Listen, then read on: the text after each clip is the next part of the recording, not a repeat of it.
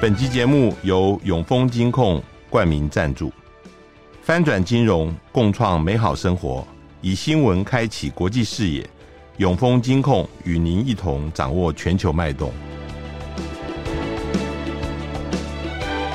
大家好，欢迎收听联合开炮，我是郭崇伦。呃，联经出版公司最近出版了由挪威裔的呃现任耶鲁大学的呃教授。呃，文安利所写的《冷冷战：一部世界史》呃，这一本书，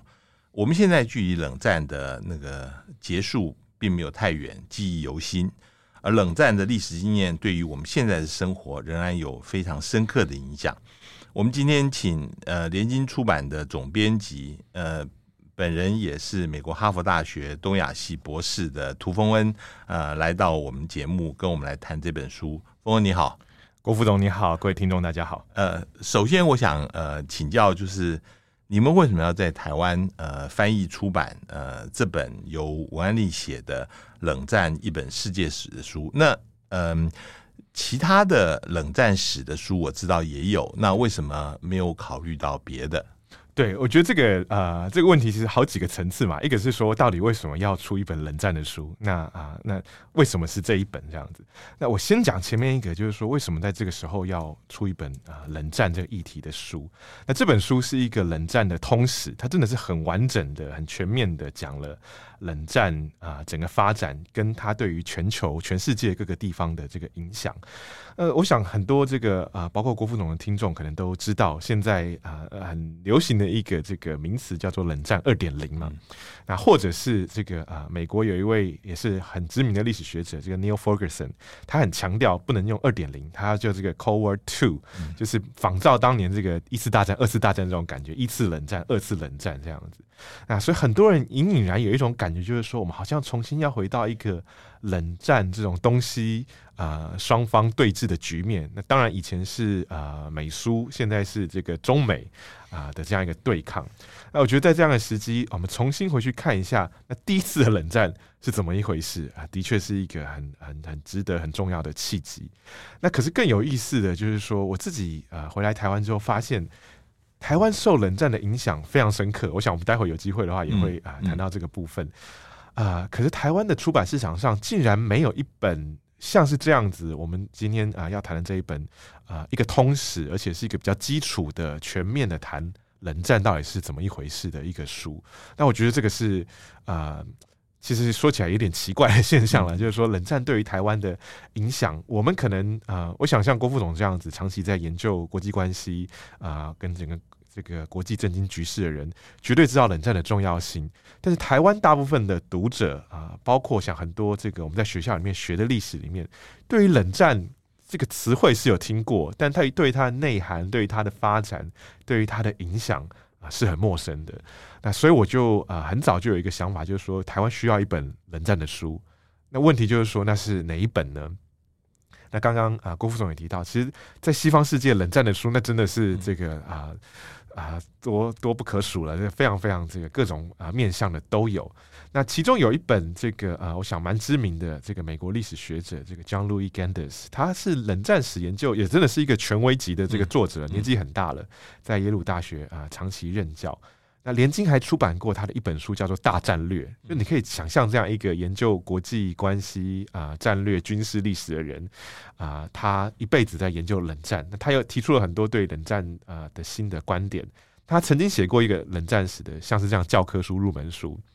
但我后来就考量看了之后，那个书其实在美国非常畅销，也啊颇获好评。嗯嗯嗯。啊，可是我们今天选择这本书，它的一个特色就是 Gaddis 那个书是用一个啊。还是美苏两方的这个观点，他还是在要搞清楚说这个冷战到底在这个美苏之间谁谁扮演比较重要的责任，谁赢谁输，谁谁呃获利，谁失败等等的。但是我们今天啊讨论的这一本冷战世界史。他真的是从一个全球的角度谈，他把这个冷战啊的视野放大，不只是美苏两极的对抗，而是全球分成了这么多个这个啊呃至少两个阵营啊，两个阵营之外还有第三世界。那对于这个全世界每个角落，也包括台湾啊的影响，通通用一个很完整，而且我觉得啊非常有意思的这个啊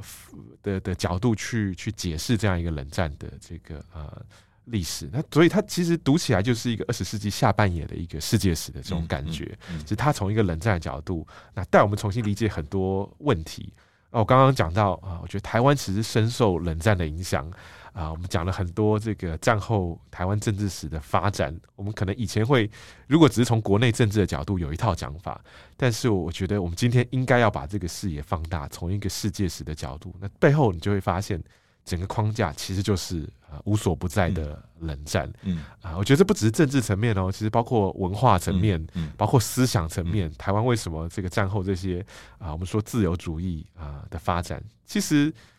不只是一个单纯架空的这个呃脉络下出来的，它其实背后就是冷战这一套整个框架在那边，所以我觉得这个书在这个时刻啊、非常非常的重要。那峰文讲的是非常的好啊，因为我以前在念研究生的时候，那个时候读过呃 Gaddis 的那个呃那一本关于冷战史的，我印象最深刻的就是他一直强调，其实冷战不像呃我们。意义上面所解释的，事实上，他解释的是说，因为美苏的对峙，因为两边都有核武器，所以反而是一个冷和平，是一个 cold peace 啊，而不是 cold war。那这个这个说法，嗯，当然摆在美国人的角度来讲是合理的，因为呃，毕竟并没有，虽然有好多次都濒临危机的状态，但是呃，这冷战这五十年下来。美苏并没有变成一个直接的热战啊，是。可是呃，我看了文安利的书以后，才嗯、呃、觉得他更上一层，因为他不是只有讲美苏，而且是讲到对于冷战对于全世界每个区域每个国家受到的冲击。那就像刚刚那个峰恩讲的，其实。台湾作为这个呃其他的国家的一部分，我们也受到冷战相当大的影响。这是我觉得他呃这本书给人最大的一个启发。对，我觉得这个呃像郭副总提到的 Gaddis 这样一个冷和平的角度啊、呃，文安利在这个书里面，其实某个程度上，我觉得是要做一些反驳的。嗯、就是说，表面上当然啊、呃，我觉得冷战本身就是一个很有趣的。概念了啦，就是说它好像是一个战争，但它又是一个这个双方对峙，没有真的开打的这个情况。可是当我们把这个角度放到啊一个全球的框架下，你发现世界上其实是有很多地方是各种战争在发生的。它也许不直接在美苏啊之间，可它有代理人的战争，它有我们知道越战、韩战这些啊，对于台湾其实影响深远的这个影响，在各地都爆发。那就算是。呃，在世界其他地区不见得有直接的战争，呃，包括台湾也不见得有真的大规模的战争。可是这样一个军事的呃威胁，或是说因为呃准备战争而来的这种军事状态，那啊、影响了世界很多地方。那台湾当然同样也是，虽然这个文安利在书里面并没有啊、呃、大幅的度的去描写台湾的状况，可是我觉得。我们自己生活在台湾也知道，像金门啊，作为一个冷战前线，嗯嗯嗯、那整个这个生活状态啊，社会的呃，甚至经济的发展，其实深受这样一个冷战框架框架的呃影响。对，那当然也包括了这个啊核子武器，这是王安利在书里面反复强调，就是那个核战的威胁，虽然从头到尾并没有真的啊发生，可是这样一个给予人的压迫、心理的压力，其实一直存在，那成为一个人在里面。很重要的一个特征，嗯，这个就是刚刚呃峰文讲的，因为冷战它呃在全世界各地都要备战啊，所以相应来讲，呃这个政治的呃政权的形态，其实美国有意无意就是会鼓励呃是一个最有效率的一个集权的一个方式，嗯、那呃。有些他会明目张胆的就直接支持一个政变，让军人上台啊。有些他就会容忍，在很很多国家是采取一个集权的统治，像台湾这么长的一段时间的戒严，其实呃有意无意也是在美国的同意之下来做的。当然，美国有一另外一个部分，他也是会鼓励，就是要开始做民主改革，但是呃这个。在冷战最盛的时候，他那个逻辑其实是会鼓励一个比较专制集权的一个政权，是对，对，包括我们看到在这个最最知名的这个呃南美洲啊、呃、智利这些地方，其实这就是我觉得美国外外交政策战后外交政策啊、呃、很矛盾的一个地方了，就它同时有这这两面，它啊、呃、不同的利益它要去平衡，所以它可能有不同的啊价值。在这个呃整个外交政策形成的过程当中。不过这个郭副总还是 专家了，我不能这个随便乱讲。我我我我我想特别再回到文安利这本书里面啊，它是采取一个大结构来看冷战啊，所以。我们以前在国际关系里面定义冷战，呃，就是开始的时间啊、有的人讲说是雅尔达会议，有人讲说一九四六年伊朗危机。但是文安利比较特别的，它是呃采取一个呃百年来的定义，它是从世纪之交那个时候，呃，资本主义跟社会主义开始萌芽、开始对抗的时候，他就呃用这样来定义。你觉得？为什么他是用这种大的历史的架构呃来定义这样的分歧？呃，你觉得你怎么评价？呃，我想我们一般讲冷战，可能呃聚焦都还是在这个二次大战呃之后，然后一直到这个苏联瓦解这一段时间。那文安利写这一本书，呃，一个是我们刚刚也提到了，他在这个地理空间上的这个视野是扩大的，它不只限缩于这个美苏两边的这个对抗，嗯嗯、而是全球啊、呃、所受到这个呃冷战的影响，或是参与冷战的各种呃方面。那时间上，他也希望可以拉长，就像刚刚郭副总跟大家这个啊、说明的，这个一方面往前，就是说他把整个、呃、冷战的框架拉到十九世纪末开始，就资本主义跟共产主义的这个啊刚刚萌。芽的时候的这个对抗，那过程当中有很多这个不同的发展。那往后其实它也延伸，就是说冷战虽然在啊、大家都谈说在苏联瓦解之后，基本上好像冷战是啊、呃、告终了，我们进入后冷战时期等等这种谈法。但是我觉得他希望啊、呃、去强调，就是说冷战并没有真的完全啊、呃、结束，就是这个这个影响还是持续在在发生当中。那啊、呃，这个我觉得可以让我们对冷战的整个来龙去脉了解的更深。但是这个书当然重心，我觉得还是放在这个冷战最高潮了，就是说啊，五零、六零、七零到啊八零年代这这几十年之间，他只是说他给了一个整个呃冷战发展的脉络，把它拉到拉到更长，让我们看到说，呃，这里面有这种意识形态的冲突，当然是非常非常。呃，强烈的，就是说这个资本主义阵营，他们自己真的相信自己是最好的一个这个呃未来的政治形态也好，经济形态也好。那共产主义阵营也一样，就是说他们是相信这一套是是是一个完美的这个、嗯、呃呃创造世界的方式。所以在这样一个背后的这个呃双方都很强烈的意识形态之下，才会制造出这样一个冷战的冲突。但是我比较好奇的就是说。呃，他把这个冷战架构拉到一百年，那呃，可是我们看到在第二次世界大战的时候，是呃，美国跟苏联事实上是联合起来共同对抗法西斯的哈。那他怎么解释那个时候双方反而是有共同的基础，呃，有这种同盟关系呢？呀，这一点就很有意思了。所以王安利在书里面也特别，我想他也必须面对很多人这个这个呃质疑或提问，就是说你这样讲，那可见这个对抗理论上从这个十九世纪末就开始了嘛？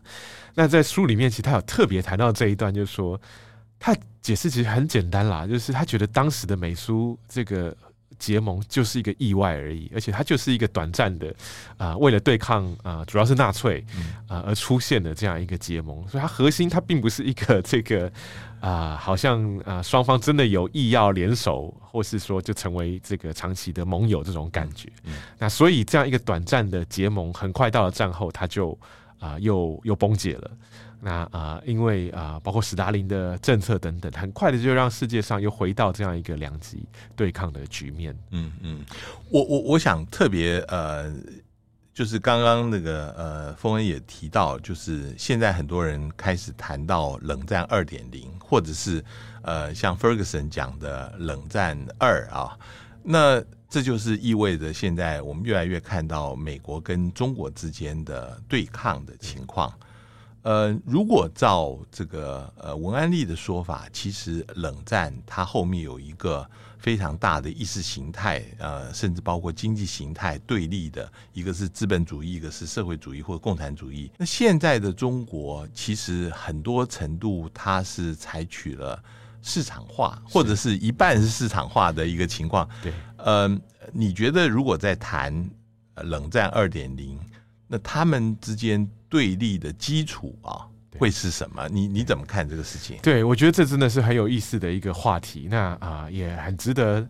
这个就 debatable 啊，就是说大家可能都会有不同的这个谈法，就是说冷战二点零这样一个观点到底是不是这个合理的，或是这个说得通的？那我也是这个仔细看了这个书之后，我觉得我也重新在思考这个问题啊、呃，因为王安利在这里面，就是说我们回去重新看冷战一点零或者第一版的这个冷战的时候，它有一些特别的时空环境。像我们刚刚讲的这个意识形态啊，两个阵营是非常强烈的拥护各自的这个这个立场的。那当时包括我们刚刚讲到思想文化上啊，整个受到美国这个阵营影响的，包括台湾，那帮当然包括美国阵营内部有非常多的这种啊意识形态的斗士啦，就是他们会不断强调为什么自由啊主义、资本主义是一个最好的啊这个制度等等的。那啊还有另外一个，这书里面呃王安妮也特别提到的，我觉得也是值得大家留。留意的就是说，当时的这个第二次世界大战之后的世界是一个很特殊的环境。就大家知道啊、呃，本来这些啊欧洲的殖民啊帝国纷纷崩解了嘛，所以殖民地啊大量的独立，成为新的国家。嗯，嗯那那是一个很特殊的环境。这些国家有啊新成立的新生的国家，他们可能各自要在国际环境当中找到自己的一个地位。那他们可能要选择到底是要啊自主，还是要这个靠向某一个阵营等等的。那可是这些东西今天都有一点不复存在啦，就是那个时代已经过去了。嗯嗯嗯那啊，国际局势其实到了一个新的时代了，所以到底会不会重演当年这个啊冷战局面？我觉得这个是是啊不一定的。那文安利在书里面啊，我觉得这也是写书的人永远要面对一个挑战，因为他的确虽然他是一个历史学者，他写的大部分是历史，可是他毕竟会对未来有一些这个，或者对当下有一些预测，或者是啊判断。那他自己在书里面最后是觉得啊，不太可能回到当年这个冷战的局面，也就是说，这样一个真的是啊双极啊对抗的的情况啊，他觉得啊，不管是中国，不管是今年今天的俄罗斯，都不太会像当年一样啊，在跟美国等于说大量的结盟啊。的制造另外一个这个跟美国可以对抗的这个局面，嗯嗯嗯、那啊、呃，可是我我不知道他今天，因为这个书已经英文版出来 啊好多年了，今天他会不会有同样的这个这个判断？那我自己觉得。啊、呃，其实就像郭副总刚刚讲的，今天跟当年一个很不一样的地方，就是说，这个虽然表面上看起来啊、呃，中国还是以一个共产主义作为他们主要的指导的意识形态，但是在很多做法上，其实它是向资本主义 靠拢的，可以这样讲。那啊、呃，所以这里面就更复杂了，它不是一个单纯的啊两种意识形态、两种啊、呃、政治社会制度的对抗啊、呃。中国某个程度上，它进入了市场。那啊、呃，我们大家也听过很多人讲说，比如中国也持有很多的这个美国的啊、呃、国债之类的这种情况，就双方其实在一个很有趣的互相啊、呃、纠结的局面里面，它到底有没有可能这几年大家来讲这个 decoupling 这种状况？嗯嗯嗯啊、呃，我觉得还是值得观察。但是啊、呃，如果几年前我可能还觉得，你看这个的确世界已经互相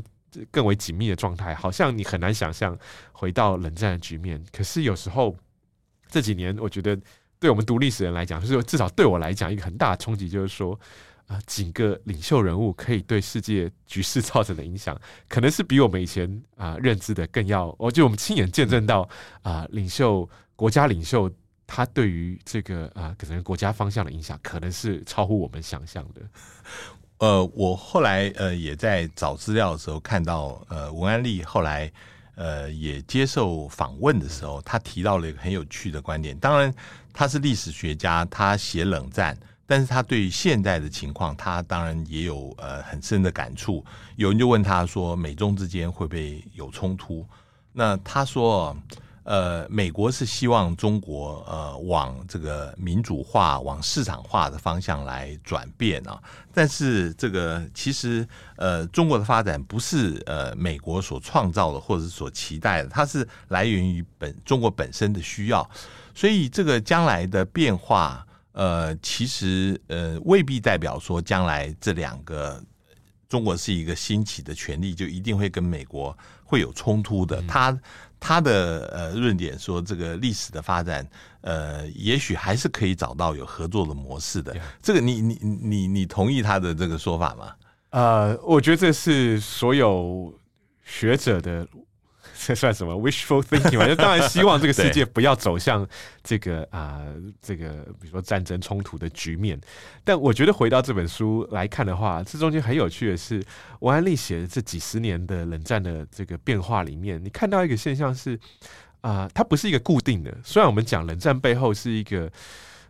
两个意识冲意识形态的冲突或是对峙，但是这里面有很多人心的变化在其中啊。比如说，我们看美国。这一度，我们也知道这个啊、呃，这个美国是有意跟这个这个苏联也好，这个共产主义阵营也好，有时要伸出橄榄枝，或者说看是不是双方可以有一个和平的这个啊呃，呃契机。但这里面很有趣，就是文安利，我记得他写到一段啊、呃，美国人国内的这个民情啊、呃，有是是就是到了一个。这个临界点，他们是最后是没办法接受了，就是说我为什么要跟你一个这个敌对的阵营，好像双方携手？所以在美国这样一个民主社会里面，他会选出新的一些新的领袖出来，改变国内政策的方向。那包括雷根的上台，某个程度上是在这样一个国内有一点点要开始反弹了，觉得说我们为什么要跟你这个这个友好的这个局面，然后看到一个新的阵营，好像啊、呃、新的新的这个呃对立的呃。势力要重新再重振的这种感觉，那他们宁愿选一个啊、呃，有点像新的冷战斗士这样子。嗯嗯嗯。那我觉得今天也可能有一点点类似这个情况，就是说美国自己国内的这个明星，他可能有一些他的自尊心是放不下的，或者他就是希望我还是要世界啊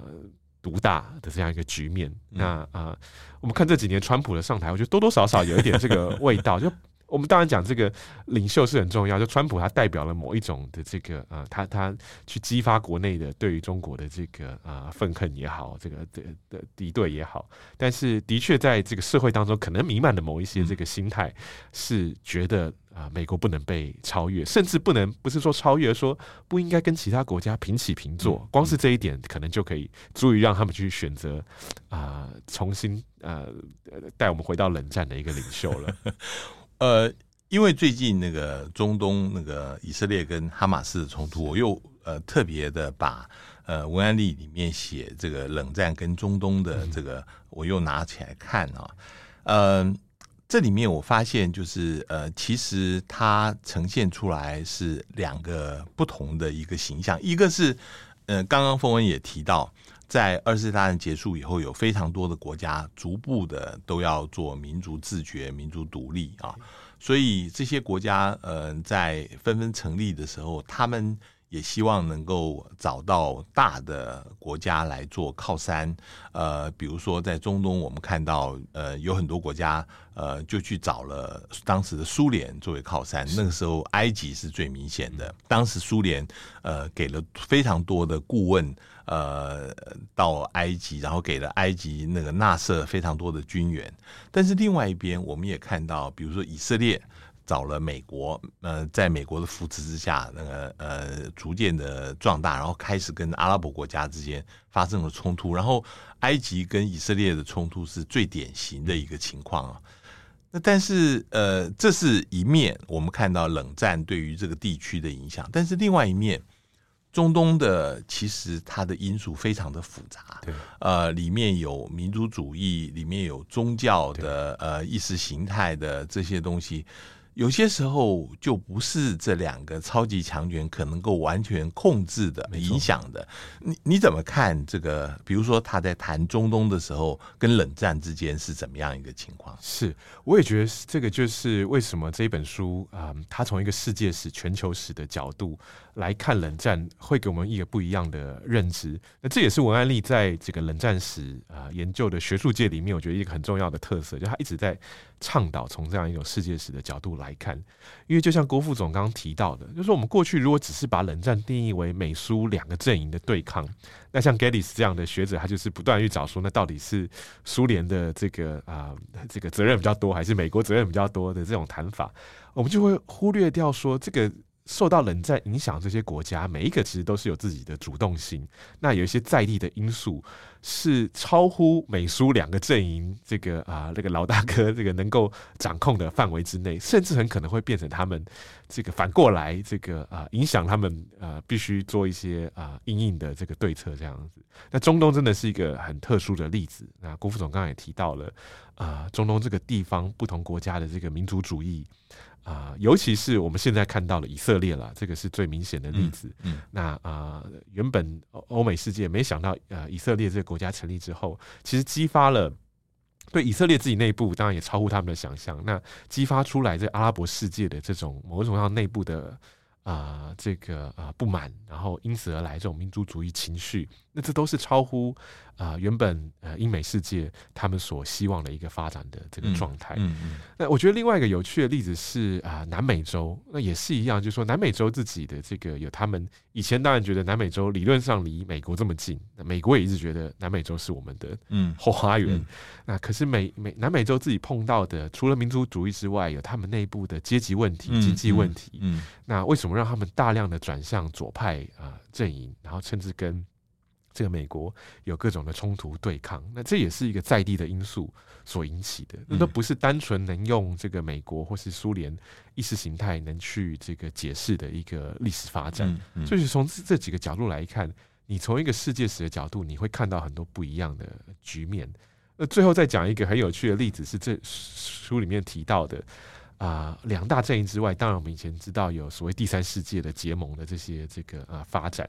那文安利特别提到，如果要讲这个冷战期间最让美苏捉摸不定的一个势力，其实应该要算是印度。那其实我觉得这个跟今天的局势也很类似，对就是说这个印度作为一个这个南亚的大国，那在美中对抗之间，它也是它也没有要跟中国。啊，他当然跟中国有很多的冲突，这大家也都知道。那跟美国之间其实也是维持一个很微妙的局面。他在一个捉摸不定的同时，又具有一定程度上经济政治的实力的状态。那他成为啊这样一个框架里面的一个不确定的因素。啊，这也是我觉得看这个书的同时，也发现很多当时的局面到今天，其实还是隐隐然有一些这个啊迹象在在其中。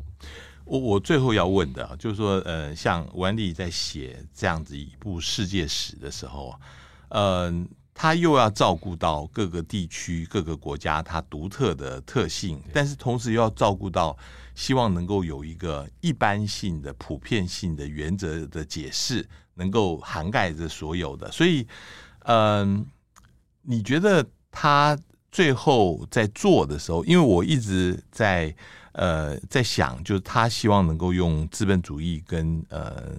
社会主义的冲突来解释，嗯、希望能够找到一个结构性的一个命题来解释这个。嗯、呃，有些时候以前讲说历史学里面有一个年鉴学派啊，他、嗯、其实呃特别强调是结构性的因素是主导。你觉得他的方式，呃，你自己看是怎么样子呢？我觉得他这个啊。恐怕没办法完全一个结构，或是我们刚刚讲的这个大的框架，当然是这个呃美苏两大阵营，嗯、然后这个两个意识形态的冲突。但是因为他采取了这样一个世界史的框架，因为他要注意到这么多这个在地的 local 的不同的这个变化跟因素，你就看得出来，冷战还是一个蛮复杂的这个局面。是这个对于我觉得啊、呃，一个历史学者来讲啊、呃，必然会走到这个程度。那他在比如说，如果是一个社会科学家，他可能就会比较头痛。痛了，因为他没办法把这个整个历史啊创造出一个或凝练出一个很漂亮的这个模型或解释。对，社会科学家通常都会舍弃掉一些不相关的因素，他觉得最后能够得到最纯粹的一个模型最好。对对，那我也会感觉这也是文安利在最后结语的时候啊，像我们刚刚讨论到的一些话题，就是说，那你要从这个历史里面，如果提炼出一些对于未来的解释或是预测的话，那你会发现它其实是。